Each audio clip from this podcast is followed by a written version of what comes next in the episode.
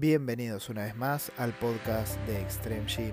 Mi nombre es Esteban Di Santo y en el programa de hoy vamos a hablar de 5 dietas que sí funcionan para adelgazar, eso sí, sin milagros.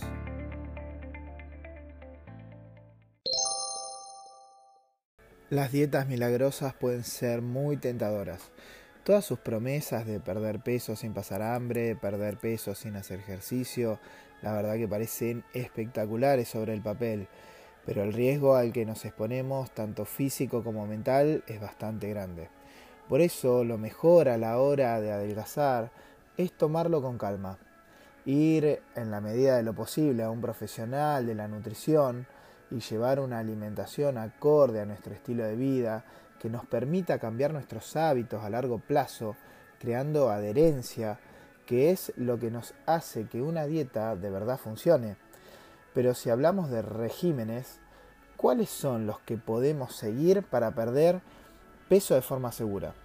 Estas son las dietas que pueden hacer que pierdas peso sin milagros, con buenos hábitos y paciencia. Vayamos con la primera dieta, la dieta mediterránea, pero la original. Mucho se ha hablado sobre la dieta mediterránea y sus muchas bondades para nuestro organismo. Previene la obesidad, las enfermedades cardiovasculares, es saludable para el buen funcionamiento de nuestro cerebro, rica en antioxidantes y puede prevenir la aparición de diabetes, entre otros muchos beneficios. Pero cuidado, porque hablamos de la dieta mediterránea tal y como se planteó en un principio. El concepto de dieta mediterránea, entre comillas, viene de mediados del siglo XX, de la mano del epidemiólogo Leland Albaut, quien en su obra Crate estudió la dieta que se seguía en ese momento en la isla Creta y que era similar a la de los otros países a la cuenca del Mediterráneo, como Grecia, Italia, Malta y España. Más tarde, el famoso estudio de los siete países de Ansel Keys popularizó el estilo de vida mediterráneo y promovió este tipo de dieta. La dieta mediterránea de los orígenes, basada en frutas y verduras, es beneficioso para nuestra salud y para mantenernos en un peso saludable.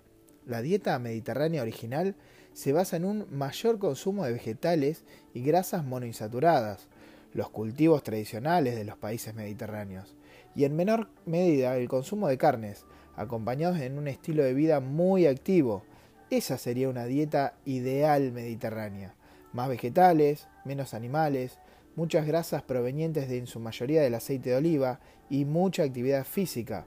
Pero generalmente lo que entendemos hoy, hoy en día, cuando hablamos de dieta mediterránea, es una dieta basada en el consumo de cereales procesados, que suelen encontrarse siempre en, base de la, en la base, digamos, en la parte de abajo de la pirámide alimenticia, sin importar si se trata de cereales refinados o integrales, menos cantidad de alimentos provenientes de la tierra y una menor actividad física debido al aumento del sedentarismo. Por eso debemos tener en cuenta que para el hecho de llevar una dieta mediterránea hoy en día que nos ayude a bajar de peso, debemos basarla en el consumo de alimentos, no de productos, sobre todo de origen vegetal, y un estilo de vida más activo. Deberíamos, en este caso, desoccidentalizar la dieta, que ahora mismo reina en otros países del Mediterráneo. Ahí tendremos una gran diferencia entre la dieta mediterránea real y la dieta mediterránea que hoy podemos llegar a encontrar en un montón de lugares. Bien, ahora pasamos a la dieta DASH que también te ayuda a controlar la hipertensión, aunque se trata de una, entre comillas, como su nombre propio lo dice, y sabemos que esta es una de las características comunes a las dietas milagro, la dieta DASH no entraría dentro de este grupo, ya que se trata de un régimen alimenticio ideado para controlar la hipertensión, pero que también te puede ser beneficioso a la hora de bajar de peso, y de enfrentar patologías relacionadas con el síndrome metabólico como la, obesidad y la diabetes. Bueno, ¿en qué consiste la dieta DASH? Básicamente se trata de una dieta que está basada en el consumo de legumbres, frutas, verduras y cereales, cereales siempre integrales, ¿no? Y de eh, lácteos descremados, carnes magras provenientes de pescados y de aves. Según los expertos, se trata de la dieta más saludable y efectiva a la hora de perder peso. La dieta DASH, además de ser beneficiosa a la hora de tratar la hipertensión, también lo es para deshacernos de los kilos de más. Esta selección de alimentos deja fuera de nuestro carrito de la compra los ultraprocesados como los típicos snacks salados tan consumidos en nuestro país y que tantas calorías y tan pocos nutrientes nos aportan, los típicos bizcochitos, las típicas galletitas, las papitas, ¿sí? Por ejemplo, también reducen el consumo de carnes rojas y promueven la obtención de proteína a través de fuentes de origen vegetal como las legumbres y las carnes blancas. Se trata de una dieta reducida en las grasas saturadas, ya que promueve el consumo de alimentos frescos frente a los procesados, además de ser también baja en sodio y en azúcares refinados que están presentes en los productos, pero no en los alimentos. Y esto es algo para tener muy en cuenta, la diferencia entre productos y alimentos. Bueno, ahora pasamos a la dieta paleo. Esta dieta paleo está basada prácticamente en vegetales, ¿sí? Seguramente hayas escuchado hablar de la dieta paleo o de la dieta de los hombres del paleolítico y hayas pensado de que se trata de una dieta milagro o que es muy difícil de llevar a cabo. Pero ¿cómo podemos nosotros comer ahora en el siglo XXI como lo hacían nuestros ancestros? En realidad la dieta paleo es una adaptación de un tipo muy concreto de alimentación del paleolítico, porque sabemos que no se comía igual en todos los lugares habitados y en todos los momentos, pero cuya mayor premisa nos ayudará y nos será muy útil para bajar de peso, si es lo que buscamos, comer alimentos justamente y no productos. La base de la denominada como dieta paleo es el consumo de las proteínas magras, provenientes de carnes y pescados, carbohidratos provenientes de frutas, verduras y tubérculos, y grasas saludables provenientes de semillas y frutos secos. Quedan fuera de la ecuación, al menos en algunas propuestas de la dieta paleo, las legumbres, los cereales y en ocasiones los lácteos. La base de la dieta paleo es el consumo de vegetales acompañados de proteína magra. Decirle adiós a los ultraprocesados. No tiene por qué tratarse, como muchos quieren creer, de una dieta hiperproteica, en la que solo comes carne. Quizás debido a la imagen mental que tenemos del típico hombre de las cavernas. Al contrario, la base de la dieta paleolítica se encuentra en esas frutas y verduras que nombrábamos antes, pero sobre todo en el consumo de alimentos, en detrimento de los productos procesados y en un estilo de vida más activo, así alejando los procesados de nuestra alimentación y basándonos en la comida real. La paleodieta puede ser también una buena base para bajar de peso y perder esos kilos que nos sobran. Esto, junto con una buena cantidad de actividad física y algo de entrenamiento, como puede ser un paleotraining o cualquier otro entrenamiento de fuerza, nos va a ayudar a mantener el peso adecuado. Además de la pérdida de peso, la dieta paleo se ha demostrado eficiente también a la hora de ayudarnos a controlar la hipertensión y de controlar la glucosa en nuestro organismo, según estudios científicos al respecto. Y llegó el turno del ayuno intermitente, siempre y cuando esté correctamente eh, planificado. Yo siempre lo hablo en el gimnasio. El ayuno intermitente en muchas ocasiones, cuando está bien planificado, es más que una dieta, es una forma de comer que puede ser beneficiosa siempre y cuando esté correctamente planificado, huyendo del típico y de las famosas seis comidas al día, que escuchamos toda la vida y cuyo principal beneficio es el de no tener hambre entre la comida, o sea, entre el almuerzo y la cena, pero que nada de mantener el metabolismo activo ni de quemar más grasa. El ayuno intermitente propone realizar menos comidas al día, concentradas en un periodo corto de alimentación. El ayuno intermitente puede ser de distintos tipos, dependiendo obviamente de cuán larga sea la ventana de alimentación.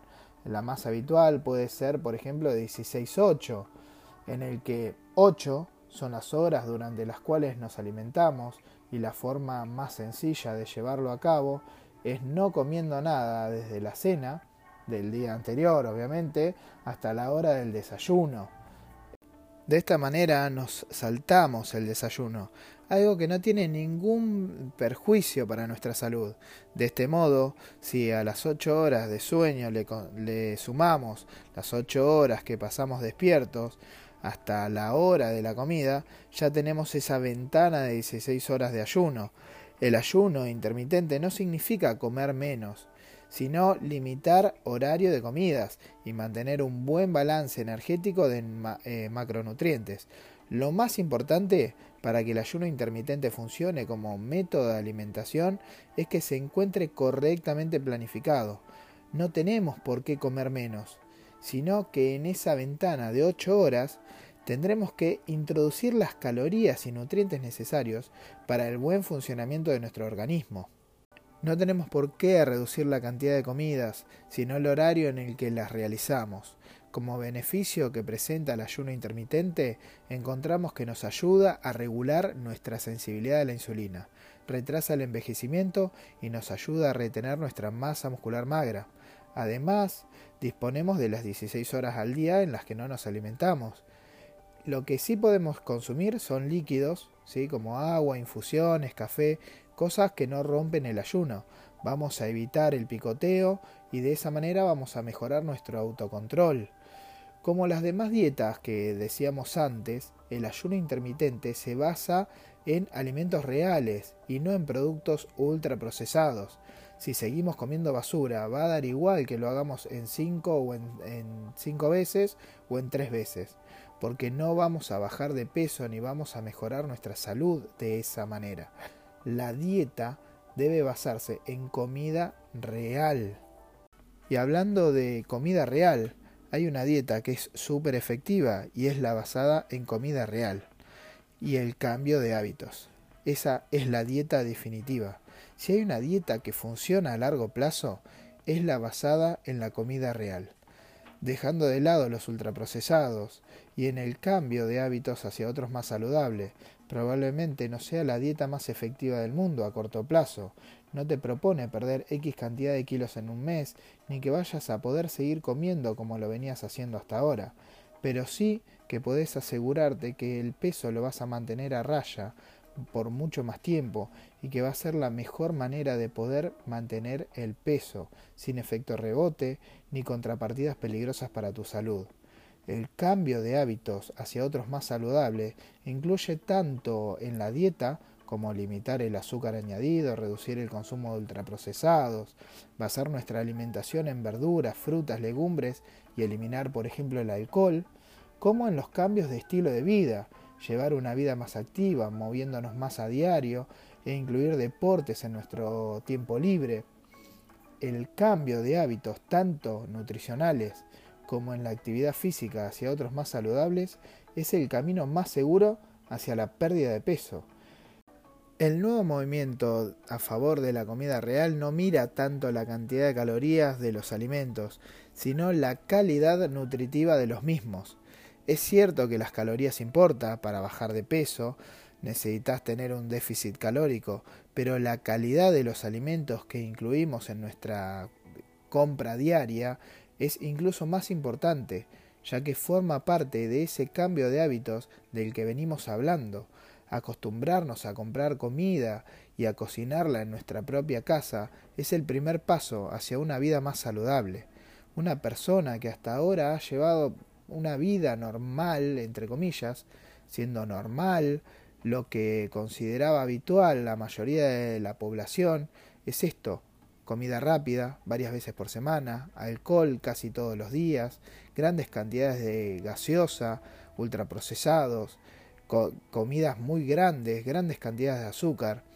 Solo con cambiar su lista de compras ¿sí? y basar en alimentos reales en lugar de productos, va a experimentar una mejora no solo en su peso, sino también en su salud en general si además incluimos la actividad física diaria, caminar, subir escaleras, jugar con nuestros hijos, pasear con nuestras mascotas, el ejercicio físico, dando prioridad siempre al entrenamiento de fuerza.